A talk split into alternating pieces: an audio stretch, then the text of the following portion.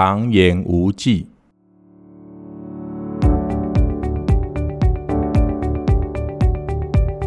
Hello，大家好，我是小唐先生，很开心可以在空中与您相会，用最轻松的方式放松自己。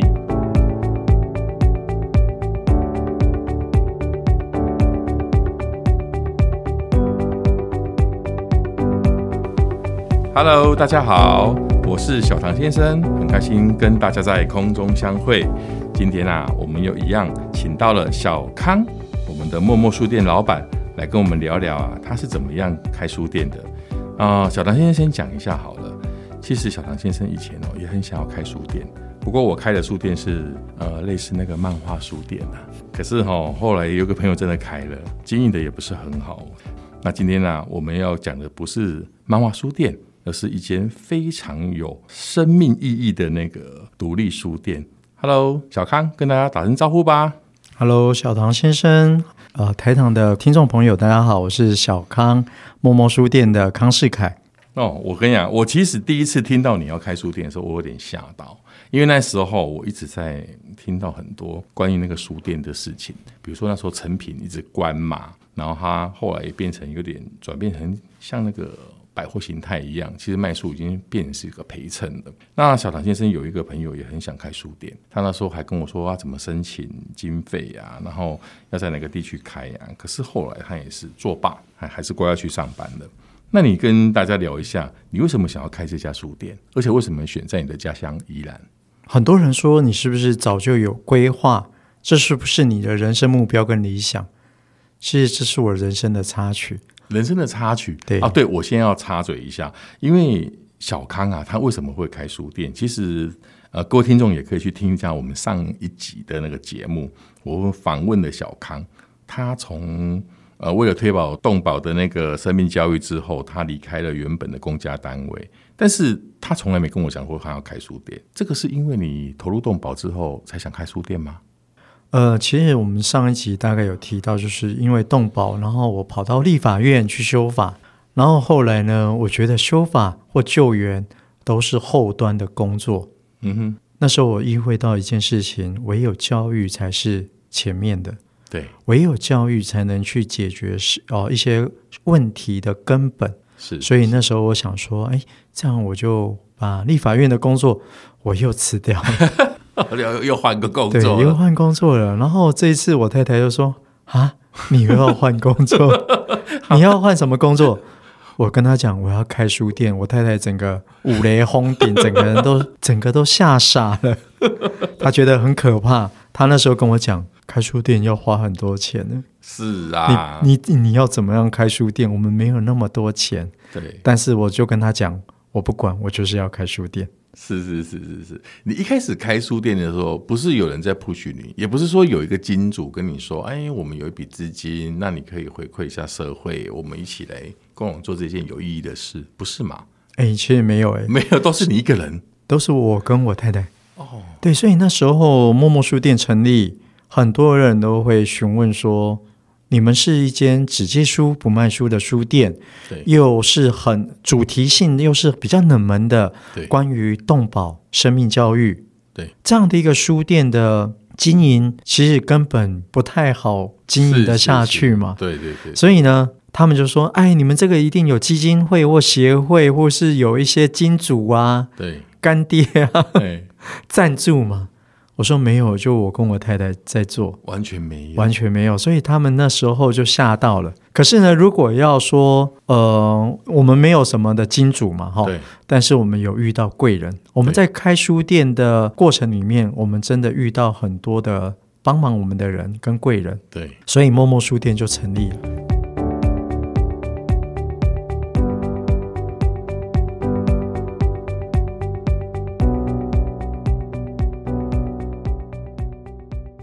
小康他的默默书店，我一开始其实我有点误解了，我以为他是呃一个很安静的人，他是想说啊，就像是当个默默无无名的人，原来不是。默默书店那个“默”字拆开就是黑狗的意思，黑犬。哦，他们的其实他们的那个 logo 啊，还有他们的店名取得非常的有意思。我了解了之后才发现说，哎，这家书店光是一些视觉啊什么，其实很很有味道。哎，你你跟那个我想象的不太一样。你后晚书店开的时候，我在脸书看到的时候，我说，哎，还蛮有模有样的哎。我原本以为是很阳春的独立书店，就是哎一个扛棒啊，然后黑板写一些字这样子而已。哎，不是，还还有装修哎。我先要先讲一下哦。你说那时候为什么那个房东愿意免费租给你？我真的是听到，我觉得你实在是你太会讲话了吧？怎么会有这种事呢？其实，在刚刚我有讲到，就是开书店经历到很多的艰辛嘛。对，因为书店是一间只借书不卖书的书店，根本不会有很多的盈余收入。只，借书不卖书的意思是，都是免费行跨册了。哦，呃，就是免费啊，可以。可以拿回家看吗？对，可以啊，可以，可以，可以。所以呢，这样的一个书店，在我的预期，不用我的预期了，一般人的想法里面，这都是几根撩紧的脆点。对，其实目前现实状况也是这样子，所以我只能去尽量的压低我的一些预算。对，所谓的压低预算是什么意思呢？对，比如说刚刚小唐先生有讲到啊，你的房租怎么办？啊，你的开销怎么办？是。所以那时候我要去租房子，我去到处去看，到处去找找店面嘛。我都跟人家讲啊，年轻人啊，你多少钱要跟我租店面？那个房东会问嘛。我跟他讲，我就伸出五根手指头，五千块，五千块哦。对，你要租一平吗？结果有一个房东，一个阿伯，他骂我，哎。少年呢，五千块呢？你连一间套房都租无啊？你是假币唔知咪给啊？笑死人啊！你也不够人租店面？对，其实确实是真的哈、哦。五千块要去租一个店面，其实基本上是无可能的代志。对，所以我们在找店面就遇到了非常大的困难。还好那时候遇到一个朋友，知道我们的事情。可是你这样找有很久吗？也找了呃，快两个多月哦。两个多月。都是以五千块为目标在找房子吗？哎，对啊，坚持坚持五千块，然后我们找到那种乡间小路，然后整个房子就跟鬼屋一样的，也要七八千。哎，所以呢，那时候朋友知道我们要开书店的讯息之后，大家也都很热心的帮忙我们找。是，结果突然有一天有一个朋友来了电话：“世凯，你要开书店，店面找到了没？”我说：“还没耶。”这样子呢，我有一个朋友，他是在宜兰市当医师，然后呢，他在宜兰市文昌路那一边呢，他有一个仓库，以前是他的药局，啊，现在已经搬走了，那边变仓库。啊，那边点不错，在宜兰市里面，我来帮你问问看，然后如果可以的话，就让你们见面聊。哦，我说哦，好，谢谢大哥。结果呢，真的在那大哥帮忙之下，是我们就认识了黄建才黄医师。所以他那边不是说他退休的租给你，他因为搬到更大间的诊所，哦哦哦、对，因为他自己开诊所，所以那时候就在呃大哥的引荐之下呢，我们就去跟那个黄建才黄医师面谈。那时候黄医师就问我说：“世凯，一样的问题，你寡在几倍搞我糟？”但是我才要刚讲出答案之前呢，他先跟我说：“哎，你等一下，我先跟你讲一个故事。我这边上个月有一间泡沫红茶店要来跟我租房子，他两万五千元要跟我租，我不要，我要租他三万元。”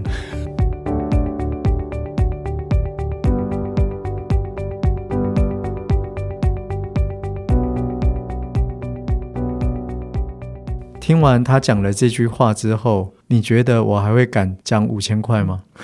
我看，我看你就准备就直接走人的吧。但是呢，黄医师说你多少钱要跟我住？那时候我还是厚着脸皮跟他讲五千元。哦，那时候黄建才黄医师他的脸色就不太好看。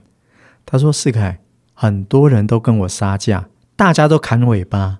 所谓的砍尾巴就是两万五嘛，砍尾巴就是剩下两万嘛。”他跟我讲一句：“你是第一个给我砍头的。”对，就把两万砍掉 留五千。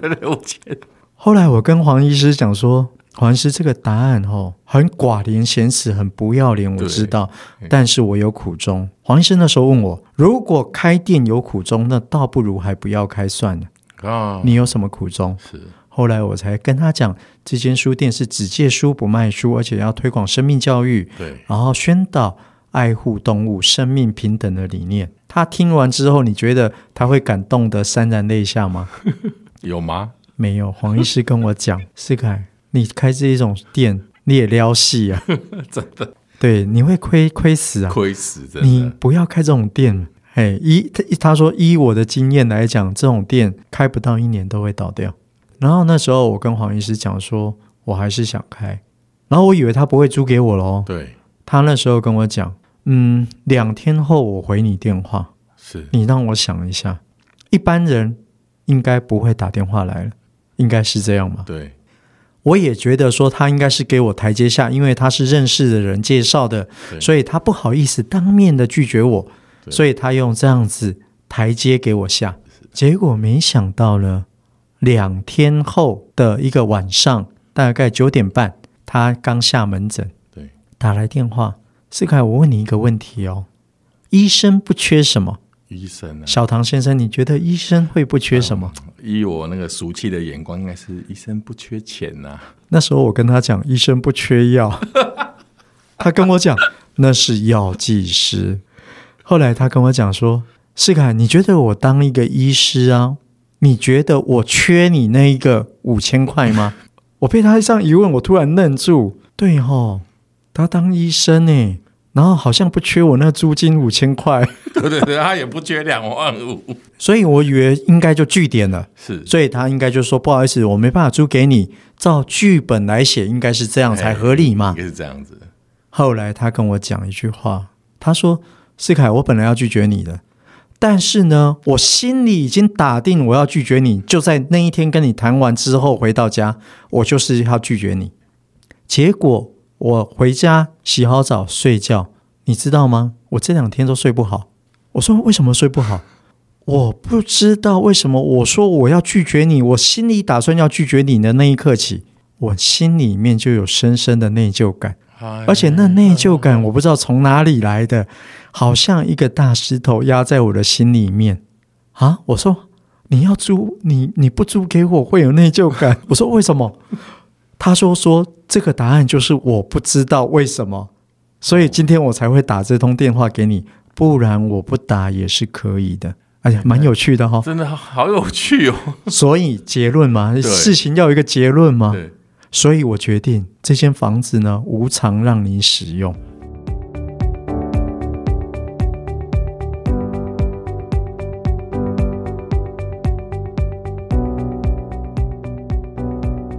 老天呐，真的是 你是遇到鬼了我。我听到之后，那时候我们已经讲到快十点了嘛，九点半开始谈，谈到快十点。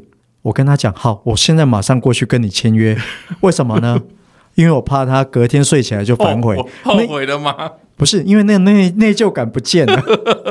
所以呢，他跟我讲，世凯不用担心，我一定会借给你。对，只是我现在有个问题，因为我这边呃，因为很多年没有使用了，所以。该漏水的都会漏水，有壁癌的都长了，然后屋顶都烂掉，变白蚁窝了。你这边整修，你大概要花多少钱？我说大概，我猜想应该要将近一百万。他说这样你预算抓得很准哦，大概也是真的，就是一百万。哦，你自己有先抓啊，差不多要。我大概看了一下，因为以前在公务单位就是抓预算的嘛，哦，抓预算的，嘿。对，所以大概能够抓一下，大概抓得还蛮准的。他后来跟我讲。你打算怎么样去整修？这笔钱你怎么来？你刚刚你你前几天来找我，你说你没钱，这边要整修，我无偿让你使用，但是整修的部分你怎么来？是是，是，我跟他讲啊，我是以前是公务员，公务员我不晓得我还可不可以去做申请公务人员贷款，但还是不行。对，然后我来去问问看，黄医师就跟我讲，世凯，这不是数学题耶，这不会负负得正哎。你这个叫做债上加债，然后！我说啊，为什么？因为你这个就不会赚钱啊，然后你又去贷一百万，这样不叫做债上加债。后来他又跟我讲了一个更让我惊喜，世凯送佛送上天呐！这边大概整修费只要在一百万以下，我都出。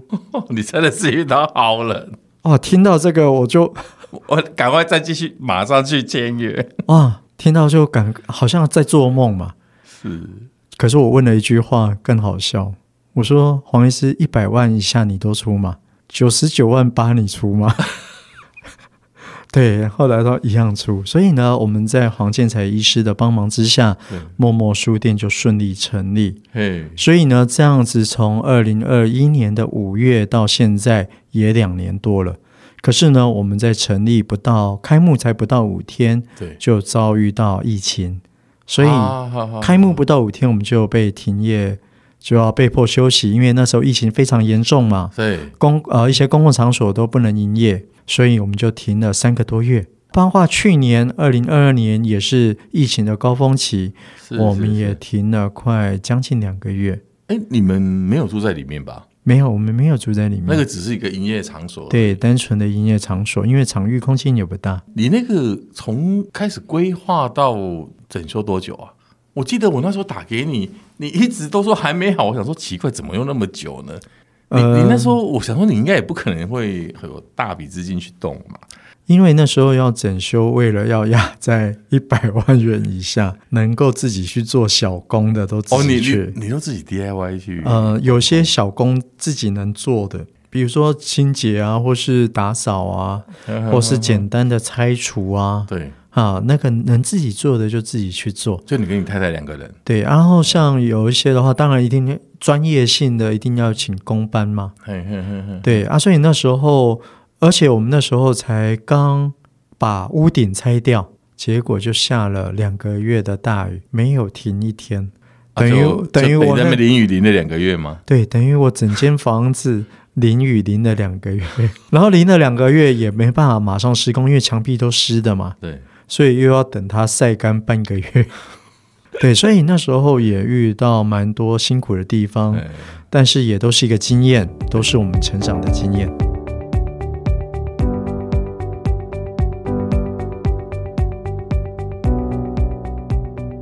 你现在是有卖书吗？还是只是二手书？呃，其实默默书店还是秉持只借书不卖书的理念，所以你那个都是二手的嘛？对，对，对，所以那边大部分都还是二手书为主。所以呢，那时候在开幕的时候，呃，开幕之前两个礼拜，对，我们就已经大部分都已经整修装潢完毕了。我太太看着空荡荡的书店，问我了一句话：“世凯，我们书店已经装修好了哈，但是现在有一个最大问题，没有书。”所以你一开始没有想到。有，我有想啊，嘿，货源。有，我有想，嘿，所以我太太，因为我太太不知道我的想法跟规划，哦，然后她想说，哎，这样子，因为我自己喜欢书，所以我家大概有两三百本书，对，但是如果以默默书店来讲的话，要把所有的书柜塞满，最少要一千五百本左右，哦，最少，嘿，她说这样子你书不够，你后呃下下礼拜要开幕怎么办？我跟他讲说，给我三天的时间，我可以马上把这间书店的书全部塞满。我太太不信，他跟我讲怎么可能？我说你有没有听过草船借箭？他说你在讲什么？我完全听不懂什么叫做草船借箭。后来我跟他讲说，好，你就看我怎么样去借箭。对，我就在书呃，在我们的脸书发文，就说我们默默书店已经要成立了。我们希望募集大家家里面不需要用到的二手书，然后能够送来默默书店，然后到时候我们也会把这些书整理上架，对，然后提供社区啊，或是给民众做免费阅读使用。结果不到三天，书全满，而且超过我们预期的一千多本。这些都是来自呃你认识的朋友吗？还是有些是完全不认识的？呃，认识的朋友也有，也有不认识的。哦，这样对，反正不认识的朋友很多。哦，你的脸书人数是很多吗？哎，也还好哎。怎么大家都这么 支持你啊？你看，真的是，你看房东也是那个天上掉下来的礼物，书也是天上掉下来的礼物。你看嘛，人做好事就是这样子，老天爷一定会帮你的。那你你收那些书，其实也很辛苦，因为二手书还是要整理呀、啊。有些有些很旧的，我自己我很爱买书，我知道，我每次在清我那些书柜，我都快疯掉了。我上次也捐了一些书给你啊，其实我原本要给你更多啊，可是我后来想说，嗯，这些有点有点旧，不太好意思。后来我我我把它捐给那个图书馆，我才知道图书馆现在不收了。他说我们已经太多了，请你不要再拿来了。他说他呃，小梁先生也讲一下好笑的事情。我们的图书馆的馆员还跟我说，很多人都会偷拿去投在那个他们的还书的，然后我们就每次都会收到一堆二手书，这是很困扰的一件事情。所以你光是朋友捐过来的书，还有一些不认识的人捐过来的书，可是一千五百本数量不少哎、欸，你要整理多久啊？你还要分类吧？其实开书店，刚刚小唐先生有谈到，就是说开书店其实真的不是我们想象的很悠闲的坐在书店，是啊，点一杯咖啡，然后在悠闲的阳光午后呢，坐在窗边 看着书。是根本没有想象的那么美好。对，而且来的客人还很有 sense，然后都有一些感人的故事。没有，其实这些都是电影电影的剧情。其实我在书店就是不断的在搬书、擦书，然后分类上架。而且有些书真的是书况会比较不好，嗯哼，比如说会长长蠹虫，好好，蠹虫就扁扁的那种，在书的扉页里面，对对对，对，然后或是螨虫、书螨。哎，书也会长螨虫哦，因为发，也因为潮湿嘛，对，然后会有霉，对，所以呢，整天我就是我在擦书的过程，就是不断的在打喷嚏，眼睛红，因为过敏，所以呢，开书店真的不是我们想象的那么轻松，对，而且搬书搬到我腰好痛哦，真的啊，书很重哎，对，书非常非常的重。以前我有捐给书给那个呃乡下的那一些比较偏乡的小学，哦，那个你知道我去那货运行，只要他听到书，哎，那店员脸色都很难看呢。他说啊，都是书吗？哦，他就知道一定很重，对，书都非常重，所以呢，那时候我就跟我太太讲。开书店好累哦，所以只要朋友跟我讲说：“哎，我看你某某某书店这样子经营的不错，嗯、我们想要也可不可以来开个书店，听听你的意见？” 我跟大家讲的只有一个字：买，不不要买。如果你开了书店，你就会非常非常的辛苦。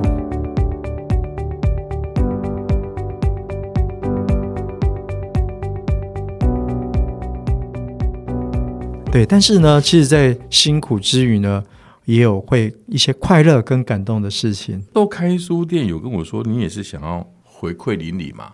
那个地方是你以前长大的地方吗？呃，其实我们我从小就在宜兰市长大，你都没有离开过？哎，没有。哦，我爸念大学都在宜兰大学。哦 哦，是哦。哎，那你太太讲了没有错，宅男哎，对，都没有离开自己的家乡。对，就是宅男。那你那你开那时候书店，你募集的书也都是跟动保有关系吗？还是没有？什么类的书你都有？呃，其实我自己有，因为喜欢动物的原因，所以我自己买了很多相关动物或猫猫狗狗的书。对，所以我们楼下有一个专柜，都是关于动物还有生命教育，对，还有一些绘本，动物的绘本。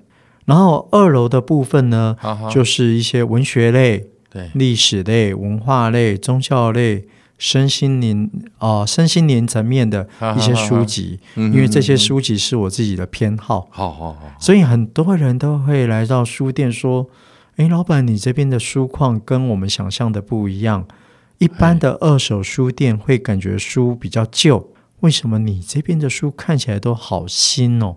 哎，因为我跟他们讲，因为我会帮出版社写书评。所以呢，哦、出版社会寄新书给我。哦，这样子啊。像我们最近也跟艾米丽文化，呃，他们请我写了一本《一只狗的遗嘱》，这是一个绘本。嘿嘿嘿。然后是我们李景伦老师画的。对。然后请我们帮他写序。但是呢，那时候我在写这一篇序的时候，我是泪如雨下。嗯。因为我们家的狗狗在今年去年十二月。一只十九岁的老犬往生，然后今年的二月有一只满五岁的狗狗也因为急性肝炎而离开我们，所以短短的在去年年底到今年二月，我们就送走了两个毛小孩，嗯嗯嗯，所以当时在写这个绘本的推荐序的时候，我几乎是边写边哭。那时候自己也觉得说，我跟出版社讲，你哪本不好写，偏偏叫我写这一本。时间点写这一本。对，但是出版社说，因为这样子你才能真情流露，也是真情的去推荐这一本书。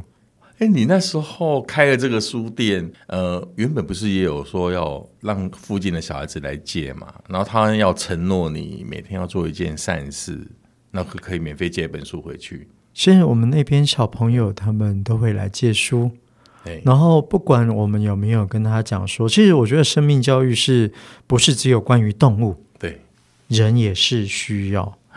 比如说，人跟人之间是不需要需不需要互相的尊重？嗯嗯嗯，还有体谅、关怀，这个也是在于我们生命教育的一环。如果一个人没有同情心、没有同理心，你就没有办法去关怀所有的事物，包括流浪动物。对，所以我都会跟他们讲，比如说要做一件好事，讲一句好话。然后去多去帮忙人家，嗯嗯嗯，对。但是像有些小朋友就会跑来跟我们讲，我今天做了什么事情，嗯，我今天帮助了谁，然后我就有时候我会给他们一张小卡片，对，我们有明信片，啊，这样子你可不可以写在这边？然后阿贝帮你放在我们的书店那边，就好像表扬他的那种概念。哦，所以如果大家朋友来到我们的书店，看到我们的书店。冰箱门上面密密麻麻的 那一种小卡片，就是小朋友画的，然后就是他们今天做了什么事情，或是他们帮忙了谁，然后就会放在那边，蛮可爱的。哦，我觉得你开书店真的是直接回馈给一个邻里一个非常直接的一个方式。那你你不就全年无休吗？呃，我们还是有休假，我们现在店休日是礼拜二跟礼拜三，礼拜跟礼拜三。对，但是其实开书店其实。这是店休日，对，但是书店的老板完全没有休假日。为什么？因为店休日就是你要去整理书的日子啊，所以我我才跟小唐先生讲，不要开书店。真的是你，你后来开了书店之后，有没有又因为有这个场所，又认识更多的人，那你的资源就会越来越丰富？呃，其实目前默默书店，哦、呃，所谓的资源，如果是财务方面的。嗯目前还是没有，哦、都是没有。其实都是很多人都说这样子，你们怎么样经营跟生活？对，所以默默书店都是靠着我去跟，因为我自己会写行销文案，对，所以呢，我就会帮一些企业写行销文案或广告，嘿嘿嘿嘿，哎，或是美编设计，对，然后用哦我自己的专长赚的钱再去贴默默书店的洞。或是呢，我自己有去学校兼课，像今天啊、呃，明天要去台堂教手机剪辑的课，哎，然后呢，到时候的这边的课程的费用，我再去贴默默书店。对，其实书店真的是不好经营，真的。所以曾经有人问我一个问题：老板，你这边的书都好新，为什么不卖？对，为什么不卖？我就跟他讲了一个问题：就算我卖，也不会赚钱。哦，是啊。其实，在台湾，我自己觉得，在台湾的阅读风气还是比较不足。嗯、现在很多，不管是独立书店也好，或是像成品啊、金石堂啊这样的一个老的书店，对，也在慢慢的萎缩跟关闭之中。是啊。所以呢，我自己还是蛮希望，除了生命教育的推广之外，我也要在这边提倡跟呼吁，其实真的要去多多的读书。真的，真的，对，明尤其是大家真的讲话要言之有物，对，然后要有思考力、思辨的能力，对，唯有读书，对对对，然后去汲取这些知识，然后变成你生命的养分。其实这个就是书店的一个意义。那今天因为是时间的关系啊，我们就先访问到这里。那下次有空的话，我们再来找小康先生来跟我们聊聊其他的有趣的主题。